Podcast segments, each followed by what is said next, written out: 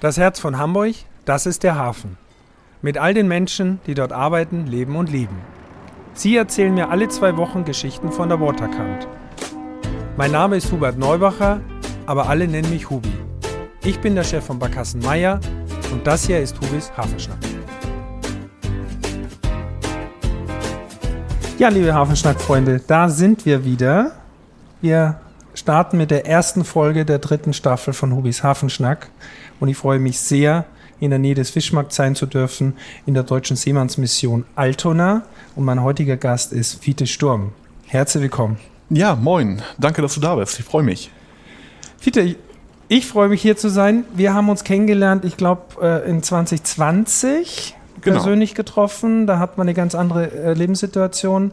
Äh, aber für mich ein besonderes Kennenlernen. Wir waren bei mir an Bord der Commodore mit Bischöfin Kirsten Feers und da ging es um das Thema, ja, nach der Pandemie, jetzt wissen wir zwischen der Pandemie, äh, wie es uns da so geht. Und da war dein Thema ja auch, äh, wie geht es den Seeleuten? Ganz genau, da hat sich viel getan in der Pandemiezeit. Hm, also Gott sei Dank liegt es ja hinter uns. ja. Ich fange wirklich damit an, wo wir jetzt schon kurz drüber gesprochen haben, was ein bisschen persönlich äh, deine, deinen Lebensweg angeht. Der Name Fiete Sturm als ich mich vorbereiten durfte für das Gespräch, der ist ja so typisch Hamburg, dass es nicht äh, hamburgischer sein könnte. Du kommst aber gar nicht hierher. Nee, ich komme nicht aus Hamburg, genau. Äh, Hamburg ist meine große Liebe irgendwie und ich bin auch der Liebe zur Stadt wegen nach Hamburg gekommen. Mhm. Aber ursprünglich komme ich äh, aus dem tiefsten Ostwestfalen-Lippe in Bielefeld. Sehr schön. Und äh, es hat mich erst tatsächlich vor sieben, acht Jahren hier nach Hamburg verschlagen. Mhm.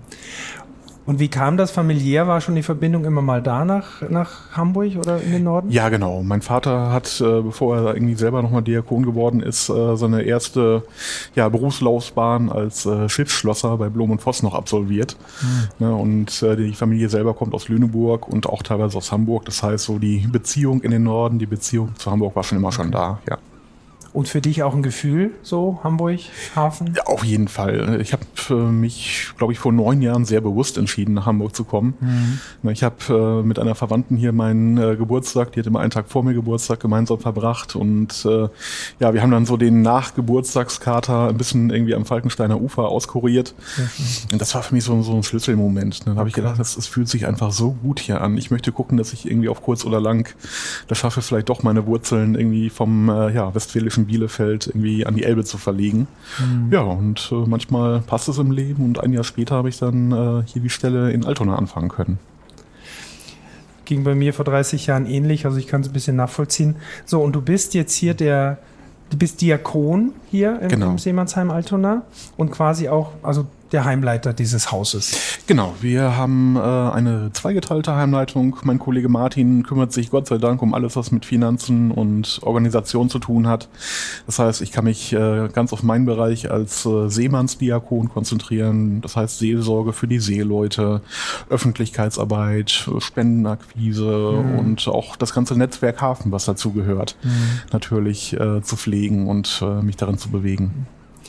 Und du warst, bevor du nach Hamburg gekommen bist, warst du in der Jugendarbeit tätig, richtig? Genau, ich bin äh, ursprünglich Erzieher gelernter und ah, okay. äh, habe in der äh, Gewalt- und Sexualstraftäterarbeit gearbeitet in einem Jugendheim. Und das war eine sehr, sehr spannende und fordernde Aufgabe, die auch viel Spaß gemacht hat. Ja. Okay. Aber irgendwann nach so 1200 Überstunden oder so habe ich gesagt, wird vielleicht doch Zeit für einen neuen Bereich. Mhm. Und da flatterte mir fast eher zufällig dann hier die Stellenausschreibung in Altona auf den Tisch. Genau, das wollte ich gerade fragen. Wie, wie kamst du diesem Schritt, dann äh, diese Aufgabe aufzugeben und, und nach Hamburg zu gehen? Die, warum du hier bist, hast du gesagt. Aber wie bist du zu dieser Stelle gekommen?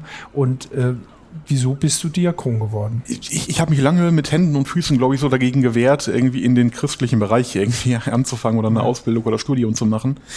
Äh, meine ganze Familie, mein Vater, äh, wie gesagt, hat auch Diakon irgendwann gelernt. Meine Mutter ist Diakonin, mein Opa ah. war Pastor.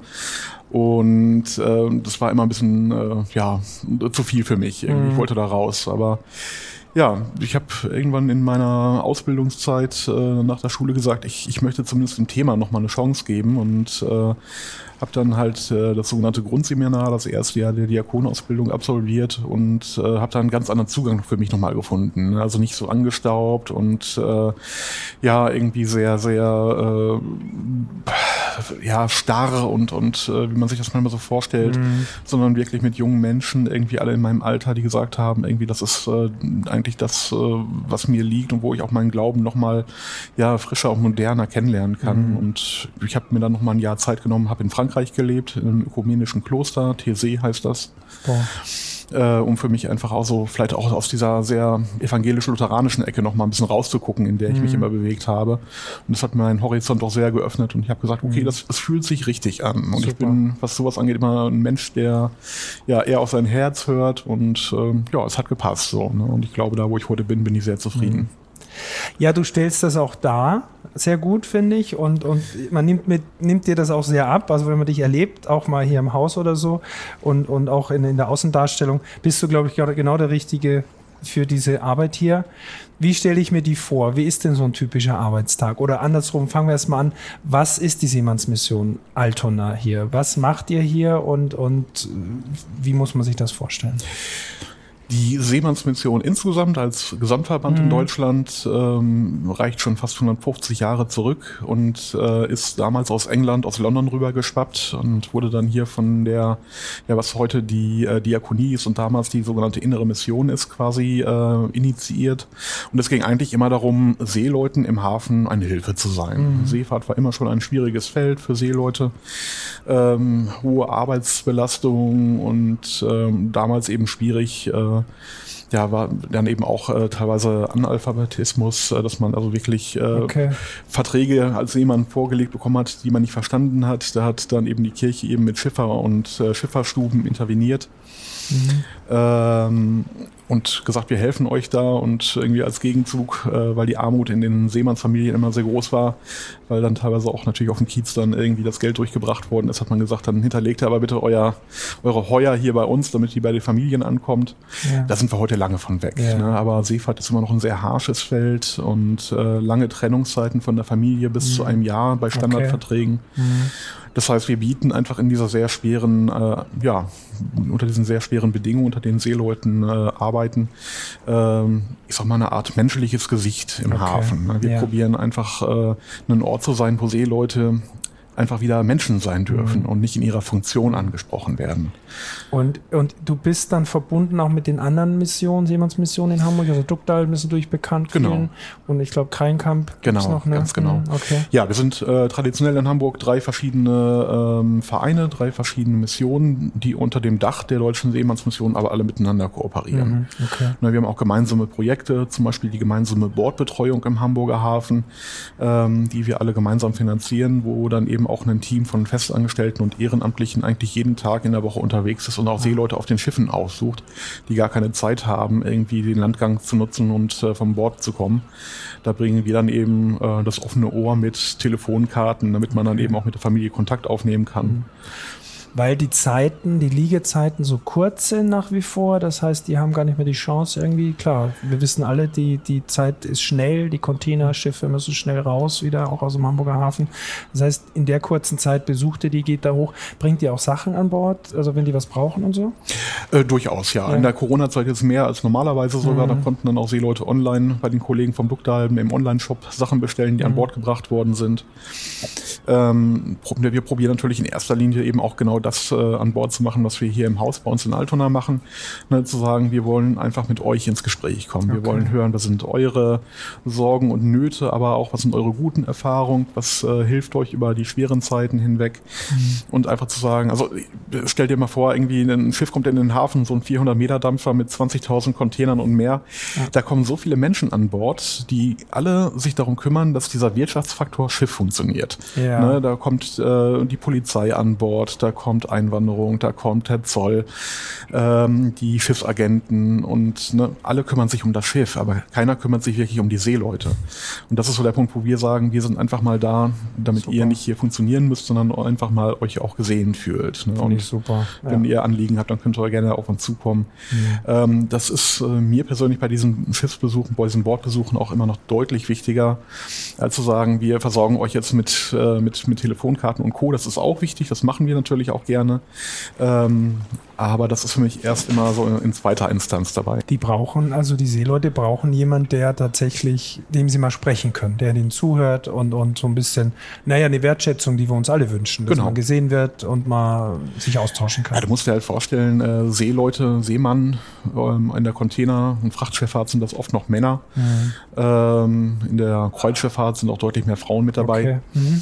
Ähm, ja, aber die, die sind halt wirklich ein Jahr von zu Hause weg. Das ist nicht nur, weil ich hätte jetzt ja. gedacht, also ich hatte schon mal ein Gespräch mit Duckdalben, während der Pandemie war klar, da kamen die ja gar nicht nach Hause ganz viel ja, lange Zeit. Ja. Aber das ist auch jetzt in den normalen Zeiten wieder, wenn man das so nennen will, äh, sind die auch ein Jahr lang unterwegs tatsächlich äh, und kommen oder fliegen die zwischendurch nach Hause? Nein.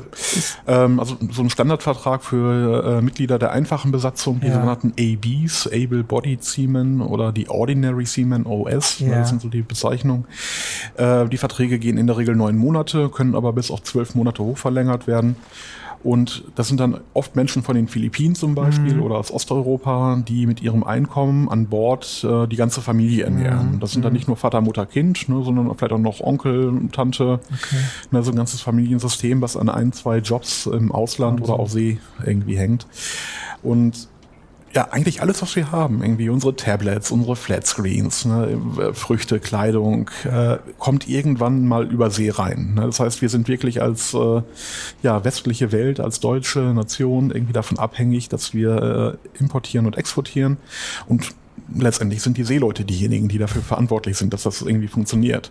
Ja, also ähm, das heißt, die sind maßgeblich für unseren äh, ja eigentlich relativen Reichtum verantwortlich, profitieren aber selber nicht davon. Für den Luxus, den wir manchmal gar nicht mehr sehen. Genau, so ungefähr, ne? genau. Ja. Und ich denke, das ist so wirklich mein Selbstverständnis. Ne? Mhm. Ne? Also ich selbst persönlich profitiere auch davon und ich möchte einfach etwas davon zurückgeben. Ne? Und wenn das wirklich nur irgendwie ein, ein Lächeln und ein offenes Ohr ist, ist das mhm. vielleicht erstmal recht wenig, aber es ist ein Anfang.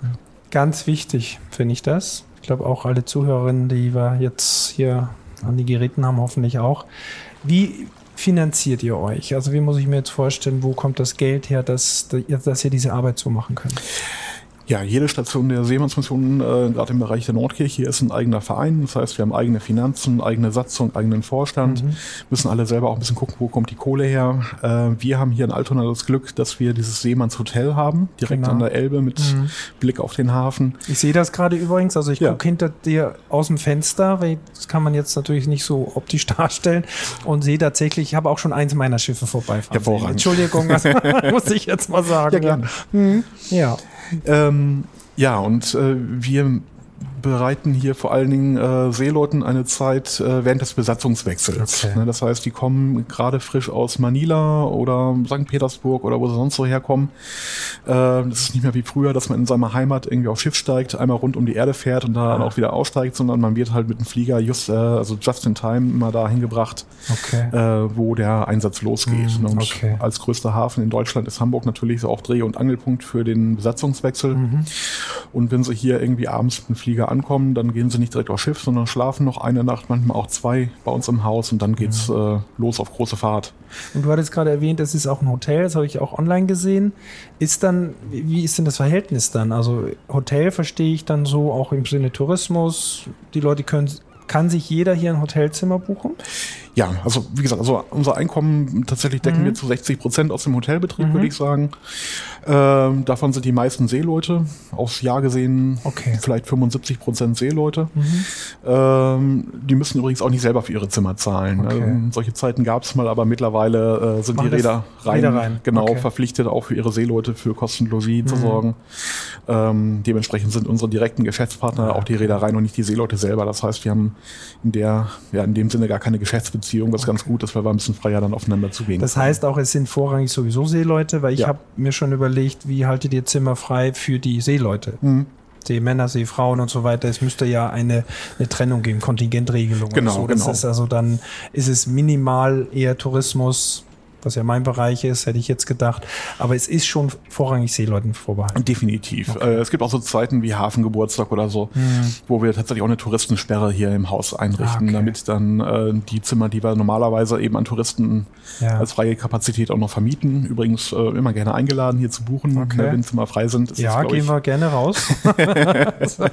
Für einen guten Zweck. Ja, auf jeden noch, Fall, ne? genau. Es mhm. kommt ja eben auch den Seeleuten zugute. Mhm. Wir sind ein, eine, ja, nicht profitorientiertes äh, nicht Unternehmen, sondern ein Verein und ja. dementsprechend cool. geht auch alles, was wir irgendwie einnehmen, in die soziale Arbeit. Mhm. Äh, ja, genau, aber äh, dementsprechend ähm, ist klar, Seeleute haben hier Vorrang. Mhm, ne? Und äh, es gibt auch Reedereien im Optionszimmer, sprich, ne, die wissen manchmal nicht so ganz genau, kommen ihre Seeleute jetzt heute oder morgen, liegt ein bisschen an den Gezeiten oder an Flugproblemen ja. manchmal auch. Ne? Und die haben dann eben natürlich die Flexibilität zu sagen, wir würden ganz gerne für drei Tage hier das Zimmer irgendwie blocken, weil wir nicht ganz genau wissen, wann die ankommen. Okay, das heißt, da machen wir viel möglich. Okay. Also wir, wir äh, haben eine gute Beziehung zu vielen Rädern, gerade hier in Hamburg.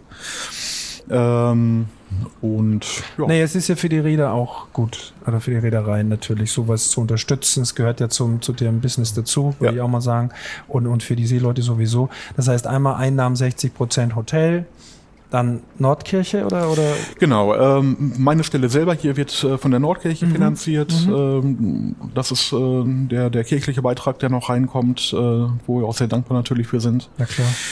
Ähm, seit 2006 gibt es die sogenannte MLC, die Maritime Labour Convention oder auf Deutsch das Seearbeitsrecht. Ähm, das wurde jetzt auch in nationales Recht umgesetzt. Das setzt halt äh, Sozialstandards für Seeleute fest.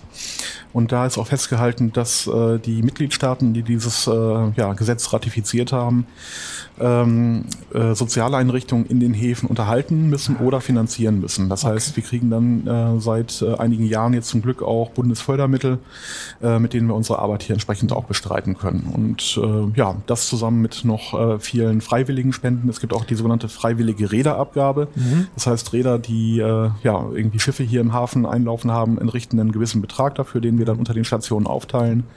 Damit, also man darf auch spenden. Ja, man darf nicht nur, wir würden uns sogar sehr darüber freuen, ganz explizit. Genau, ne, war mir nur ganz wichtig zu erwähnen, weil ich glaube, äh, es gibt so viele Dinge, die man unterstützen kann. Ja. Die Seemannsmission, auch für mich im Hamburger Hafen. Ich habe natürlich mit der großen Seefahrt wenig zu tun, aber in der kleinen Fahrt, sage ich mal. Ja. Also ich finde, das zu unterstützen, ist, ist, ist auf jeden Fall wert. Von dem her möchte ich da schon aufrufen zu, wenn jemand da was Gutes tut. Und ich glaube, man kann bei uns tatsächlich auch genau sehen, wo die Gelder hinfließen. Ja. Wir sind ein offenes Haus, also hier darf auch jeder mal rein, irgendwie, der nichts mit Seefahrt zu tun hat. Ich weiß, dass so dieser Backsteinbau direkt hier an der Wasserkante mit Seemannsmission in weißen Lettern drauf geschrieben, nicht unbedingt irgendwie erstmal einladend ist irgendwie für Touristen oder sonstige Menschen. Mhm. Ähm, aber als ich hier vor sieben Jahren angefangen habe, das erste, was ich gemacht habe, war so ein Schild äh, draußen irgendwie von meinem Hausmeister befestigen zu lassen, offene Kirche. Ja. Wir haben auch eine kleine genau. Kirche hier im mhm. Haus. Äh, einfach, dass Menschen wissen, man darf hier reinkommen, man darf okay. sich das angucken. Wir haben einen Seemannsclub im Keller. Mhm. Da kann man dann irgendwie bei einem Bierchen irgendwie auch ein bisschen irgendwie ins Gespräch kommen.